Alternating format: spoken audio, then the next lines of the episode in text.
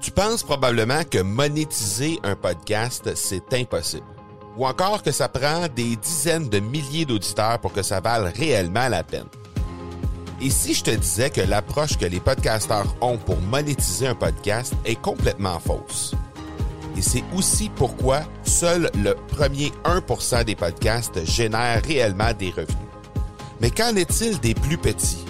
Des podcasteurs qui, comme toi et moi, n'ont pas des dizaines de milliers d'auditeurs pour attirer des gros annonceurs, mais qui ont une entreprise avec services ou produits à offrir. Comment ces podcasteurs peuvent-ils réellement générer des revenus avec leur podcast? Eh bien, c'est maintenant possible en utilisant une stratégie que j'ai appelée le podcast furtif. Cette nouvelle stratégie est inconnue encore de 99% des podcasteurs francophones à travers le monde, mais c'est la façon la plus efficace pour générer des ventes et des revenus à une vitesse éclair avec ton podcast, que tu aies déjà un podcast ou non.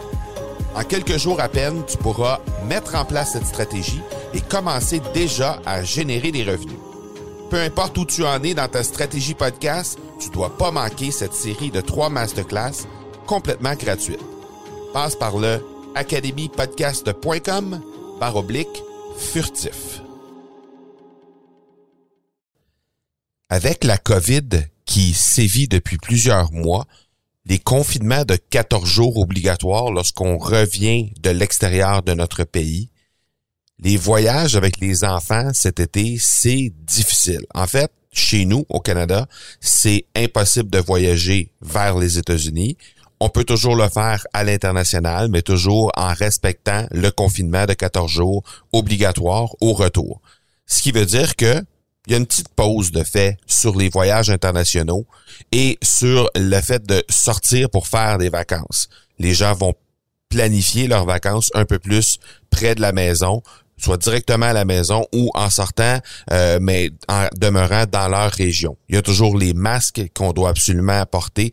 Il y a euh, le fait aussi que les 70 ans et plus, c'est vraiment complexe. Donc, bref, avec tous ces rassemblements qui sont impossibles à faire parce que la santé publique nous oblige à demeurer à la maison ou à limiter les rassemblements, ben j'ai une pensée toute spéciale aux entrepreneurs qui organisent ou qui organisaient plutôt des rassemblements physiques, des conférences, des trucs pour vraiment euh, faire en sorte qu'on pouvait faire soit du réseautage, soit aller euh, augmenter nos euh, nos connaissances ou encore aller chercher d'autres connaissances à l'intérieur de, conférences par exemple ou d'événements physiques, ce qui nous permettait justement de sortir, de rencontrer des gens, mais maintenant c'est impossible de le faire.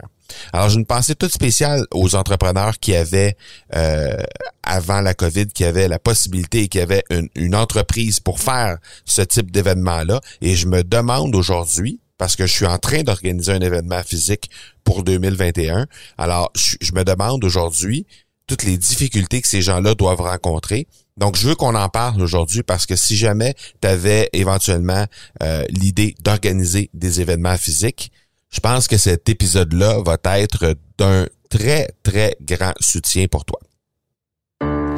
Bienvenue à l'épisode 282 de l'accélérateur. Mon nom est Marco Bernard, entrepreneur, consultant et formateur en podcasting. Avec plus de 100 000 auditeurs et plus de 300 000 dollars en revenus générés depuis son lancement, l'accélérateur, c'est le rendez-vous des entrepreneurs pour discuter marketing, vente et entrepreneuriat. On y discute avec les meilleurs entrepreneurs francophones au monde pour connaître leur parcours, leurs bons coups et leurs échecs, mais surtout leur stratégie de champion que tu pourras appliquer dans ton entreprise dès maintenant. On parle souvent des gens qui ont des restaurants, qui ont des bars, les artistes, les gens qui donnent des spectacles. Ces gens-là ont une situation extrêmement difficile à euh, traverser avec la COVID. Mais les organisateurs d'événements ne sont pas en reste. D'ailleurs, on avait reçu à l'épisode de 263 juste, juste, juste avant la COVID. En fait, on était dans les tout débuts de la COVID. Euh, au Canada, c'était pas encore euh, vraiment arrivé chez nous, mais à l'épisode 263, on avait trouvé, on avait reçu en fait Cathy Tropiano.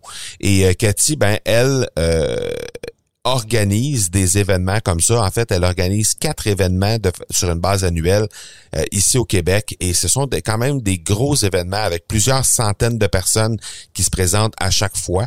Et euh, donc, elle a été obligée d'annuler l'événement d'avril. Donc, justement, euh, dans cet épisode-là de l'épisode 263, elle nous parlait justement des événements qui, qui, qui allaient s'en venir là dans les prochaines semaines, parce que je pense que c'est la date de l'épisode, c'était au mois de février. Donc, elle nous parlait justement des épisodes, des, euh, des événements qui s'en venaient en mars et en avril, et elle a été obligée d'annuler l'événement d'avril. Et comme je devais euh, assister, euh, en fait, je devais être là comme conférencier dans cette conférence, dans cet événement-là d'avril. Ben, je me suis posé la question comment on travaille les événements physiques pour la fin de 2020 et 2021. Et présentement, il y a la, le, fait qu'on est on est c'est interdit de tenir des euh, rassemblements intérieurs, euh, ce sera possible de le faire si la santé publique nous le permet ici au Canada à partir du 1er septembre pour des euh, rassemblements de 250 personnes et moins. Donc je parle de ça parce que pour un événement, en fait, même même dans un resto, euh, euh à l'occasion, parfois il y a, des, il y a des événements qui sont organisés dans des restos, des petites conférences, des choses comme ça, ou des événements de réseautage, par exemple. Et même ça, c'est pas possible de le faire au moment où on se parle. Donc, je me demande, est-ce que les gens hésitent à vouloir euh, regarder la possibilité d'aller dans une dans un événement comme ça, s'il y a un événement comme ça qui est organisé dans les prochaines semaines, dans les prochains mois? Et même chose du côté des événements outre-mer. Donc, les, les, événements dans un autre pays, c'est encore plus complexe parce que là, vraiment, on doit observer le, la quarantaine de 14 jours lorsqu'on revient au pays. Alors, comme je suis en train de faire un plan pour un premier bootcamp ever, le premier bootcamp pour podcasteurs francophones au monde. Donc, c'est, c'était jamais euh, organisé, ce type d'événement-là. Et j'ai ça en tête depuis, euh, ma foi, un bon 18 mois. Et puis, je me disais, euh, j'avais commencé à penser à ça à la fin de l'année 2019. Et je me disais, à ce moment-là, ben, c'est un, c'est un peu en fait, pour euh, organiser ça pour 2020 en pensant au euh, printemps de 2020. Alors, je me suis dit, on va tabler sur le printemps de 2021 sans savoir que quelques mois, euh, quelques mois plus tard, on allait avoir cette fameuse crise de la COVID qui allait nous frapper de plein fouet un peu partout dans le monde. Donc, c'est un sujet d'actualité plus que jamais parce que je suis vraiment en train de d'organiser ce bootcamp-là, malgré que présentement, il y a des interdictions. Parce que je me dis, de toute façon, toute l'organisation que je suis en train de faire, c'est quelque chose qui va déjà servir à partir du moment où ça va euh, être possible de, tenir ces événements-là, mais aussi parce que euh, je me dis si jamais c'est euh, réglé à l'automne, si jamais à partir de, de, dans quelques mois, à partir de septembre ou octobre, on a la possibilité de voyager, on a la possibilité d'organiser des événements avec un nombre de personnes X, ben toute l'organisation va déjà être réalisée. La seule chose qui va rester à faire, c'est d'amener les gens à s'inscrire sur ce, cet événement-là. Mais évidemment, il y a tout l'aspect euh, sécurité derrière ça. Il y a tout l'aspect aussi euh, instabilité euh, qui est là par rapport à l'événement parce qu'évidemment il y a sûrement des gens qui vont être un peu un peu plus frileux en guillemets pour euh, s'inscrire dans ce type d'événement là compte tenu de la situation. Donc c'est un sujet d'actualité plus que jamais. Et euh, ben évidemment je veux faire en sorte que à la fin de cet, cet épisode là tu puisses sortir un peu plus outillé pour organiser ton prochain événement si jamais tu organises des événements qui soient locaux par exemple des événements de réseautage ou des événements pour aider à la formation des gens il y a beaucoup de, petites euh, euh, micro-conférences qui est organisées avec euh, quelques dizaines de personnes dans les salles. Ça, ça arrive très, très régulièrement, très fréquemment que les gens organisent ça. Donc, je veux que tu sortes un peu plus outillé pour organiser ton prochain événement sur la base de ce que je suis en train de faire, c'est-à-dire organiser le bootcamp de 2021. Donc, je vais mettre à profit justement les expériences, les informations que j'ai réussi à recueillir par rapport à tout ça. Le présentateur de cet épisode, ben, c'est la boîte à outils. C'est quoi la boîte à outils? Ben, ce sont des ressources, des outils euh, que j'utilise pour opérer mes entreprises. En fait, ça fait depuis une dizaine d'années que je recueille une foule d'outils pour me faire sauver du temps, me faire sauver de l'argent et j'ai rendu ça disponible tout à fait gratuitement au marcobernard.ca baroblique outils au pluriel, donc O-U-T-I-L-S. Jette un coup d'œil là-dessus. Je suis certain que tu vas apprécier l'ensemble des outils qui sont là et qui peuvent toi aussi te faire sauver temps et argent. Donc aujourd'hui, on parle de d'événements physiques. Donc, si on fait juste reculer d'environ euh, six mois, un an, disons un an. Euh, on recule à l'été ou à l'automne de 2019. Probablement que tu as assisté à plusieurs événements physiques. Donc, que ce soit des conférences, que ce soit des événements de réseautage, que ce soit simplement des rassemblements d'entrepreneurs comme des, rassemblements de, de chambres de commerce ou des trucs comme ça. Probablement que à l'automne de 2019, il y a eu quelques événements auxquels tu as participé. Et en quelques mois seulement avec l'avènement de la COVID, tout ça a changé, tout ça a basculé. Présentement, c'est impossible de faire ce type de d'événement-là ici au Québec. Euh, je sais que c'est le cas aussi en Europe, dans bien des pays. C'est impossible de tenir des rassemblements euh, de plus que euh, quelques personnes. Et, et, en principe, ici au Québec, au moment où j'enregistre cet épisode-là, ben, c'est impossible de le faire avec plus de trois personnes, trois familles qui, ne, qui proviennent en fait d'adresses différentes. Donc, on a le droit de se réunir avec trois familles différentes, de trois adresses différentes pour un maximum de 10 personnes. Donc, ça, c'est la loi présentement. C'est ce qui euh, c'est ce qui tient la route là au niveau euh, des rassemblements euh, publics et ce qu'on et c'est ce qu'on doit observer pour la durée des vacances euh, d'été, en fait, qui sont là pour euh, l'ensemble des, des, étudiants, en fait, des étudiants qui sont pas à l'école présentement, mais qui ont qui ont pas pu retourner à l'école justement pour les mêmes raisons. Et aussi, ben, les fameuses vacances de la construction qui arrivent à grands pas et qui sont là pour euh, l'ensemble du secteur de la construction et pour le tiers des travailleurs québécois qui sont en vacances à peu près en même temps à la fin de la dernière semaine de juillet et la première semaine du mois d'août. Donc, nécessairement, ça fait en sorte que quand on est à organiser ce type d'événement-là, les événements qu'on avait le droit de faire, auxquels on avait le droit d'assister à l'automne de 2019, lorsqu'on se place dans les souliers de la personne qui organise ça, on se doit nécessairement de regarder l'ensemble de la nouvelle réalité COVID-19 pour euh, mettre en place justement l'événement.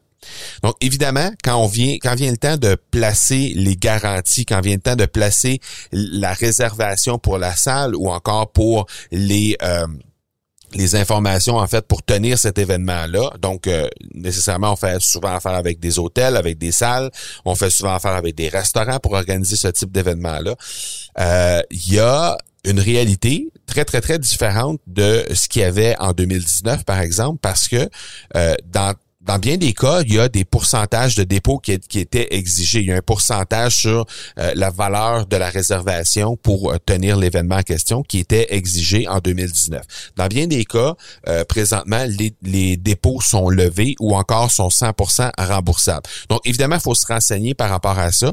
Et je vais faire aussi une un parallèle avec l'événement que je suis en train d'organiser, le fameux bootcamp que je suis en train d'organiser euh, au Mexique. Mais euh, présentement, je sais que sur une base locale, localement, il y a beaucoup de pourcentages euh, de dépôts ou encore il y a l'ensemble du dépôt qui sont assurés, qui sont 100% remboursables. Alors, à voir avec l'endroit que vous allez réserver, justement, à savoir si les salles sont sont assujettis à une garantie en fait euh, à 100%.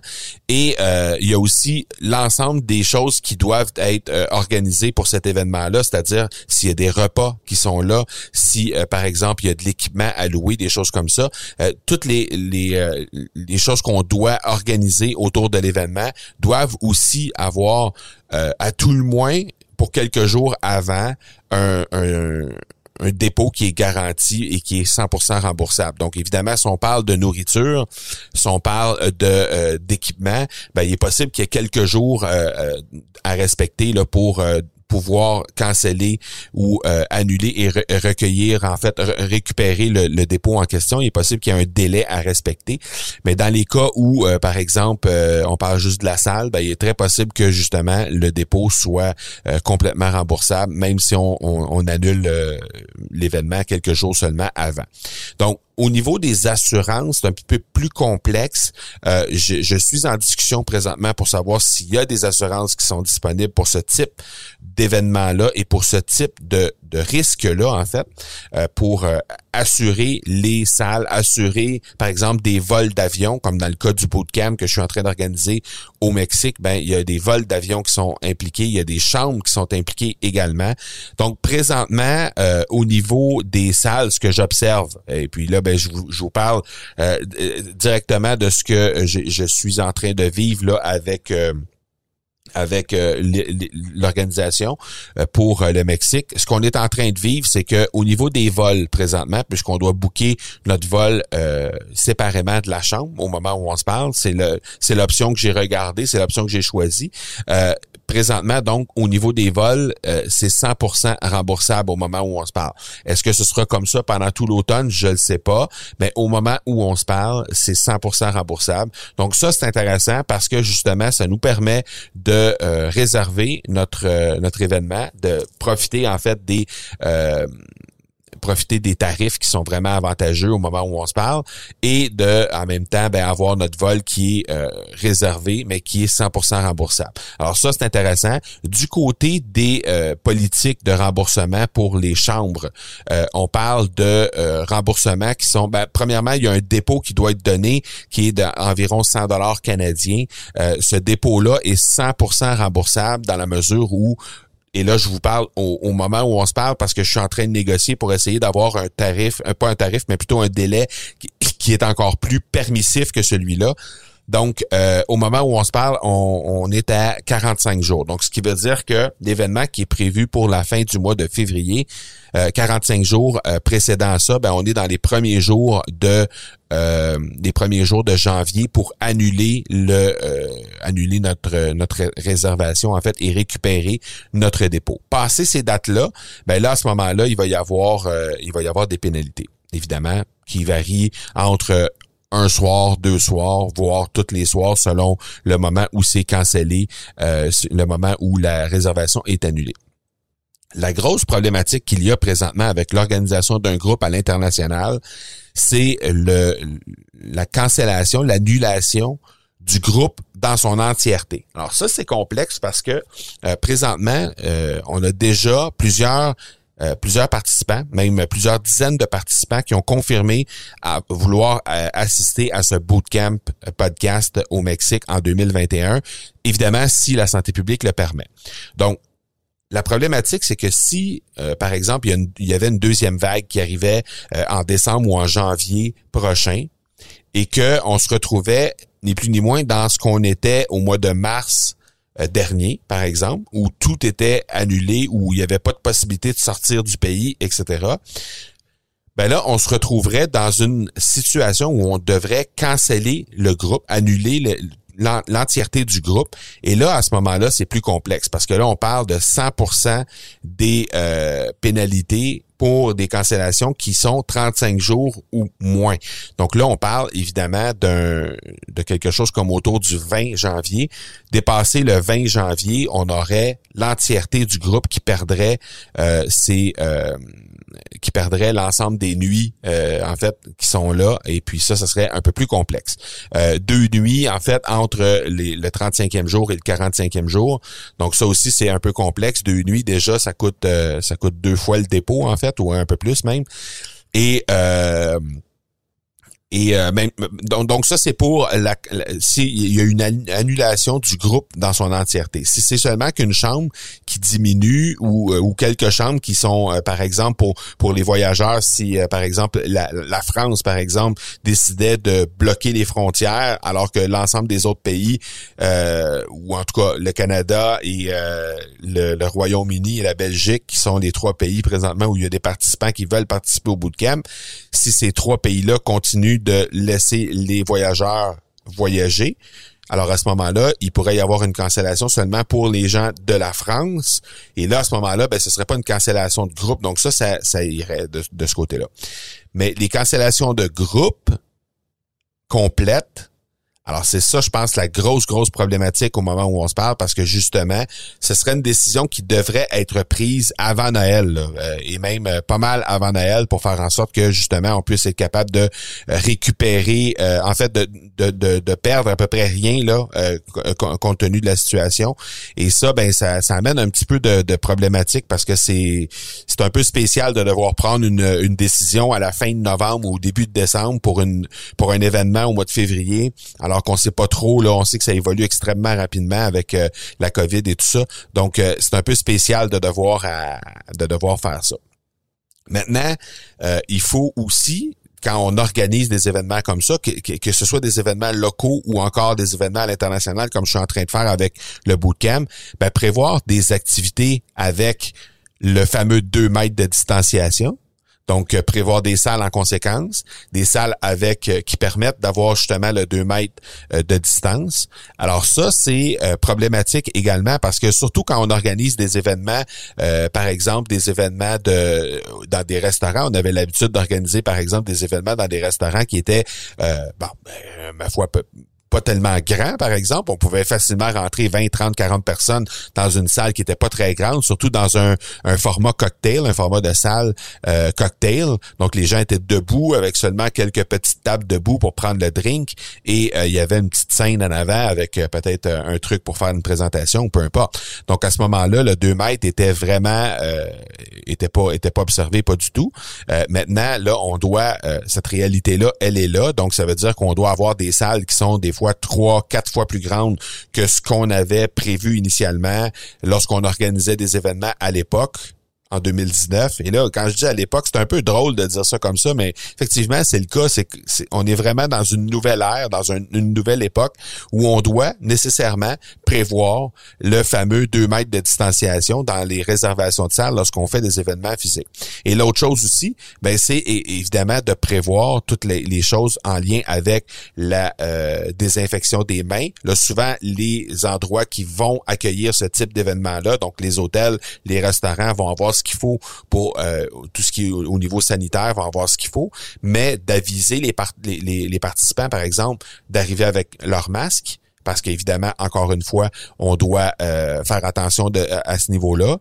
Mais là, en sachant qu'on travaille avec des masques, par exemple, ben ça, ça veut dire que on a, on a des participants qui sont assis dans la salle avec des masques euh, qui est-ce que est-ce que les, les, les, participants vont pouvoir enlever le masque une fois arrivés sur place, euh, tout en respectant le 2 mètres de distanciation? Pour ce qui est du conférencier, est-ce que le conférencier va devoir observer le 2 mètres et va devoir observer le port du masque? Ou si lorsqu'il est en présentation, il peut retirer son masque, comme on voit euh, les politiciens ou les gens qui nous présentent des trucs euh, au bulletin télévisé, au bulletin de nouvelles, ces gens-là ne portent pas de masque. Donc, bref, il y a tout cet aspect-là -là, qu'il faut vraiment réfléchir, penser euh, et, vraiment prendre la peine de euh, justement informer les gens qu'il va y avoir des mesures sanitaires qui vont être là. Donc dans le cas dans le cas du bootcamp par exemple, il y a eu euh, un hôtel qui m'a envoyé vraiment l'ensemble des comment dire l'ensemble des des des, des mesures sanitaires qui sont observées présentement à l'hôtel euh, de leur côté, c'est vraiment, vraiment efficace. Il y a vraiment des euh, beaucoup de mesures sanitaires qui sont offertes. Et ils ont même développé un programme de mesures sanitaires euh, strictement pour cet hôtel-là, en fait pour cette chaîne d'hôtels-là, pour faire en sorte justement que on puisse on puisse arriver là-bas en toute sécurité, ce qui est extrêmement important évidemment parce que bon les gens veulent s'assurer justement de de pouvoir de pouvoir voyager en toute sécurité, même si au final ça change rien sur l'ensemble du programme, ça change rien non plus sur les euh, les mesures qu'on doit observer lorsqu'on revient au pays. C'est pas parce que l'hôtel qu'on a visité qui avait un programme de sécurité, un programme vraiment euh, prévu au niveau de la prévention des risques, par exemple, et tout ça, ben c'est pas vrai qu'on va pouvoir euh, le faire de cette façon-là. Mais bref, euh, à l'hôtel où on, est où je suis en train d'organiser le bootcamp, ben il y a évidemment le personnel a été formé au niveau des mesures d'hygiène et des mesures de prévention. Il y a un contrôle de température qui est fait à, chaque début de journée pour l'ensemble du personnel. Donc, chaque début de quart de travail, le personnel euh, est contrôlé au niveau de sa température. Euh, le personnel aussi euh, a des masques qui leur leur sont fournis sur l'ensemble du, du site. il y a évidemment les règles de distanciation sociale qui sont déjà en place. Euh, il y a un nouveau euh, système au niveau du check-in et du check-out pour être capable de faire ça euh, en ligne, donc faire en sorte qu'on puisse être capable de le faire sans être obligé d'aller s'asseoir, par exemple, dans le lobby pour faire le, le système de, de check-in et de check-out. même chose au niveau du paiement par carte de crédit. donc ça, c'est fait également. il y a les, les cartes magnétiques, les fameuses clés magnétiques pour débarrer les portes des chambres qui sont euh, désinfectées et stérilisées.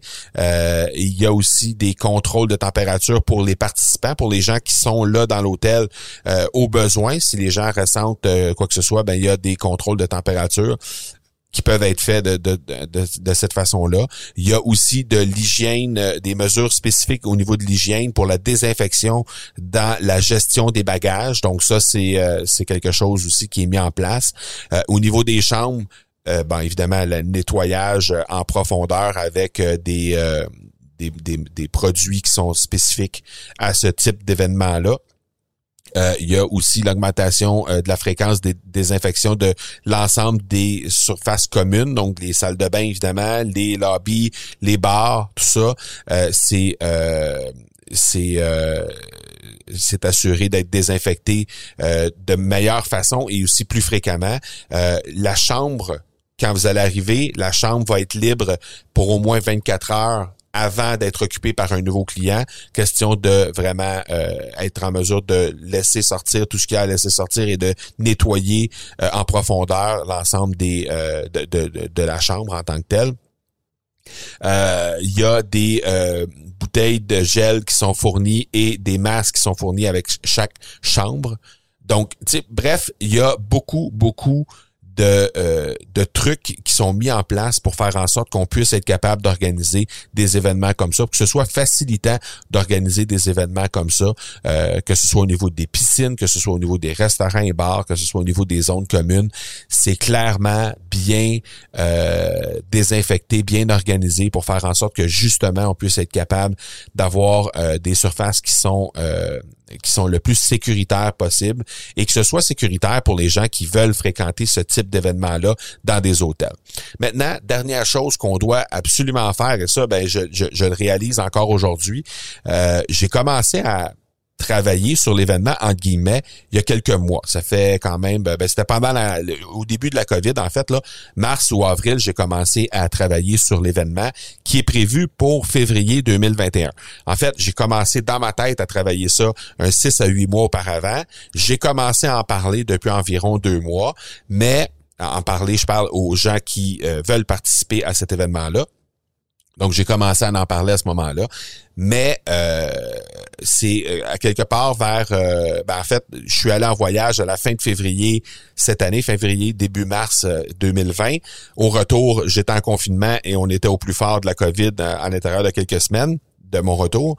Et donc, à ce moment-là, ben, lorsque j'étais en voyage là-bas, ben, j'ai évidemment pris quelques informations, regardé c'était quoi la possibilité d'organiser cet événement-là sur place.